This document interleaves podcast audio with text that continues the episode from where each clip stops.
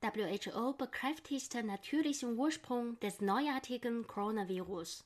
Der WHO-Nothilfedirektor Michael Ryan sagte auf einer virtuellen Pressekonferenz in Genf, dass Wissenschaftler, die die genetischen Sequenzen des Virus untersuchen würden, immer und immer wieder versichern, dass dieses Virus natürlichen Ursprungs ist.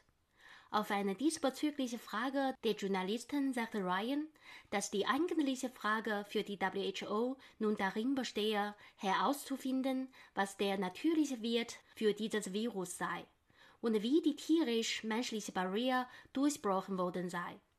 Der Zweck dieses Verstehens besteht darin, dass wir die notwendigen Präventions- und Gesundheitsmaßnahmen ergreifen können, um zu verhindern, dass dies erneut geschieht, sagte er.